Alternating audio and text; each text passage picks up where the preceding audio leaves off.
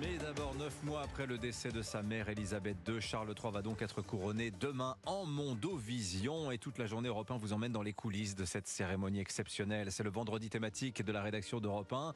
La monarchie britannique qui va faire grand étalage de son faste et de sa pompe. Mais au-delà de l'apparat, ne manquons pas de voir bah, toute la symbolique du pouvoir, de la légitimité, la puissance et la protection, la justice et l'immortalité. C'est tout cela que figurent l'or, les pierres précieuses et l'hermine de la couronne dont on va ceindre le front de Charles III demain. Et c'est tout cela que les Windsor vont montrer au monde la démonstration du pouvoir par la monstration. Pour nous raconter ce couronnement de Charles III, eh bien, j'ai le plaisir d'en recevoir le grand spécialiste. Bonjour Stéphane Bern. Bonjour Dimitri, bonjour à tous. Tous les après-midi sur Europe 1, 16h, 18h, historiquement vôtre, vous êtes à Londres. Stéphane, vous allez nous détailler le programme de la cérémonie. Mais d'abord, j'ai une question peut-être un peu mhm. plus générale, un peu plus philosophique, Stéphane. Ce couronnement, qu'est-ce que ça représente? Pourquoi est-ce qu'au XXIe siècle, on perpétue encore un rituel qui nous vient tout droit du Moyen Âge hein? C'est même même au-delà, puisque la, la, plupart des, éléments du sacre, parce que c'est plus qu'un couronnement, c'est un sacre, c'est une personne profane, le roi d'Angleterre qui est roi, vous l'avez rappelé depuis le mois de septembre, qui devient un personnage quasi sacré. Il devient le lieutenant du Christ sur terre et chef de l'Église anglicane par l'onction, le seul moment qui sera protégé des regards de, des caméras. Mais au fond, ce qui se passe, euh, c'est que euh, en Angleterre, il y a cette cérémonie qui date de depuis le sacre, le, couronnement ou le sacre, comme vous voulez, du, roi Salomon. En fait, il y a des rites de, reconnaissance. C'est le, premier, élément du sacre. Il va se tourner vers les quatre points cardinaux et euh, l'archevêque de Canterbury va demander si euh, on reconnaît cet homme comme le, roi d'Angleterre et du Royaume-Uni. Puis ensuite, il y a tous les rites, si vous voulez, de passage qui font d'un homme privé, d'un homme d'un roi, certes, eh bien une figure mystique. Mhm. Et c'est cela qu'on va vivre. C'est la dernière monarchie sacrale d'Europe. Il y a bien au Japon, en Thaïlande, d'autres rois sacrés, mais celui d'Angleterre est le dernier roi euh, sacré d'Europe. Oui, alors c'est alors oui parce qu'en fait vous avez raison. Plutôt que couronnement, nous devrions dire sacre parce que c'est l'union du souverain à son peuple devant Dieu, presque un mariage hein, qui va être euh, accompli euh, demain. Alors le protocole, vous avez commencé à nous en parler, Stéphane. La reconnaissance, Vient ensuite le serment, ça c'est très important, mhm. et le moment le plus sacré de la cérémonie. J'aimerais qu'on s'y attarde, que vous nous racontiez cette onction royale à l'huile sacrée. Qu'est-ce que c'est que cette onction, euh, Stéphane Bern? Eh bien, c'est un peu, si vous voulez, ce que, ce que, ce que les rois de France connaissaient dans le, lors du sacre à Reims, c'est-à-dire avec le saint crème, et cette, cette huile qui est contenue dans une, dans une ampoule et, et qui va être utilisée par, par, une, par l'archevêque de Canterbury avec euh, la cuillère, la cuillère du, de l'onction est, sans doute l'élément le, plus ancien, puisque tout a, pendant la Révolution de 1640, tout a été tout a été dispersé. On a tout dû euh, refaire les régalias, c'est-à-dire les insignes de la royauté, à partir du XVIIe siècle pour le couronnement de Charles II. Euh, et, et, donc, avec cette cette cuillère, eh bien, l'archevêque de Canterbury va va, va procéder à l'onction à différentes parties du corps du roi. il sera caché derrière un paravent. Autrefois, la reine Elisabeth avait un dais qui la protégeait du regard du public. Là, il y a un, écran de, tissu ah, qui représente...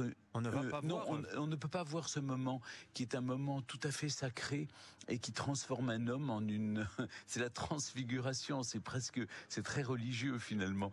Et mais c'est un très beau, euh, c'est un très bel écran de, de, de, de, tissu avec un arbre de vie qui représente, avec 56 feuilles qui représentent chaque pays du Commonwealth. Il faudra peut-être enlever la Jamaïque dans quelques semaines, mais mais pour le moment, toutes les feuilles sont là et elles tiennent. Voilà, donc c'est la part de mystère, hein, mystère vraiment oui. le mystère.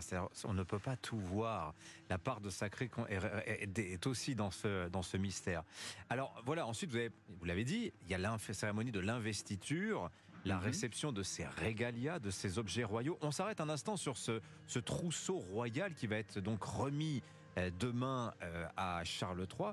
Euh, il y a des artefacts sacrés qui se transmettent comme ça depuis près de 1000 ans. Et, ça, il en a de plus en plus, on a l'impression. Combien a-t-il d'épées, par exemple? Il y, a les trois épées symboliques, dont la Kurtana, qui est l'épée brisée de la miséricorde, l'épée de la justice spirituelle, l'épée de la justice temporelle.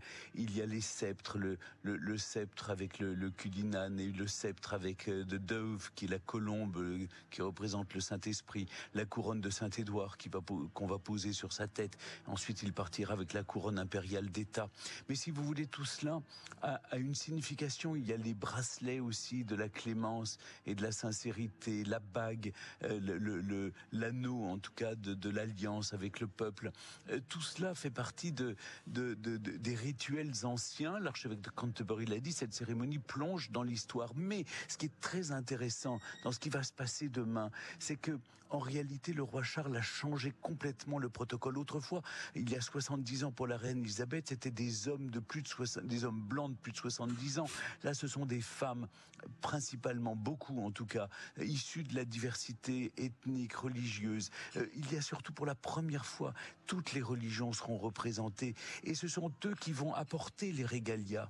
Euh, pour l'anecdote, le grand rabbin d'Angleterre va y participer, Ephraim Mirvis, et comme euh, c'est le samedi, que c'est le Shabbat, il ne peut pas rouler, donc il va dormir chez le roi euh, pour pouvoir aller à pied à l'abbaye de Westminster. Vous voyez, c'est-à-dire qu'on a adapté, avec l'accord de l'archevêque de Canterbury, on a adapté ce protocole au fait que, eh bien, le roi voulait un couronnement qui représente la nouvelle société britannique, multiethnique, multiraciale, multiconfessionnelle, et c'est ce que nous allons voir demain sous nos yeux. Ça va être tout à fait inédit, en fait. Et comment c'est reçu par les Britanniques, justement cette modernisation d'une cérémonie millénaire, euh, certains vont vous dire euh, euh, que c'est on la galvaude, qu'on la dénature, qu'à vouloir la moderniser, on la vide de sa substance. Comment c'est vécu au Royaume-Uni? Alors, vous avez raison, sans doute. D'une part, les, très conservateurs, les ultra-conservateurs se protestent, notamment les ducs et pères. Euh, j'ai entendu des, ducs royaux qui, autrefois des ducs, euh, comme le duc de Rutland, par exemple, à qui on a demandé de, enfin, qu'on n'a pas invité. La plupart des ducs et membres de la Chambre des, lords n'ont pas été invités. Les, les pères héréditaires, c'est-à-dire ceux-là même qui autrefois euh, participaient au couronnement, n'ont pas été invités. Il n'y a que 20, 40 membres de la Chambre des, communes, 40 membres de la Chambre des Lords qui ont été invités. Donc oui, tous les ultra-conservateurs sont, opposés à cette modernisation, cette transformation. Mais d'un autre côté, il y a aussi, il faut, plaire aux, plus jeunes, si vous voulez. La, méritocratie a remplacé l'aristocratie. Et parmi les, invités, vous avez 850 euh, jeunes qui appartiennent aux associations euh, caritatives. Vous avez 450 qui, euh, autres qui, font partie des fondations du roi Charles. Donc vous voyez, il y a une évolution nécessaire des, rituels traditionnels. les notoires ont pris la place des notables, hein, si, je, vous ai bien suivi, euh, Stéphane Bern. Bon, regardons quand même qui va assister au couronnement, parce que euh, tout de même, il y a toutes les têtes couronnées d'Europe. Vous avez raison, et c'est peut-être l'une des plus grandes transformations euh, qu'il y eut. Autrefois, aucun chef d'État étranger n'assistait à un couronnement du roi d'Angleterre. Ah, Pour quelle raison? D'abord parce que c'est une alliance, et vous l'avez rappelé, Dimitri, c'est une alliance entre le roi et son peuple. Et donc, il n'y avait aucune raison que d'autres souverains y assistent. Et par ailleurs, une simple question protocolaire, c'est que quand le, le, roi Charles devient le, le, le nouveau venu, et de ce fait, si vous voulez, les autres ont un privilège de l'antériorité. Mais ce qu'a fait le roi Charles très intelligemment, c'est qu'il a transformé cet événement planétaire en soft power, comme disent les Anglais, c'est-à-dire en, faisant que en sorte que Londres devienne la capitale mondiale pendant quelques heures. Et il y a là tous les souverains de la Terre, euh, les souverains d'Europe évidemment, mais aussi, euh, je pense euh, au prince héritier du Japon, je pense au, roi de Malaisie, au roi de Thaïlande qui se déplace assez peu. Mm. voilà, donc, donc un, certain nombre de beaucoup de chefs d'État, le président allemand, le président français, le, beaucoup de présidents de la République, des républiques européennes. Et Joe Biden ne sera pas là. Joe Biden non, mais son épouse, son épouse, vous savez, il se déplace euh, de moins en moins, mais c'est Jill Biden qui va représenter euh, les États-Unis.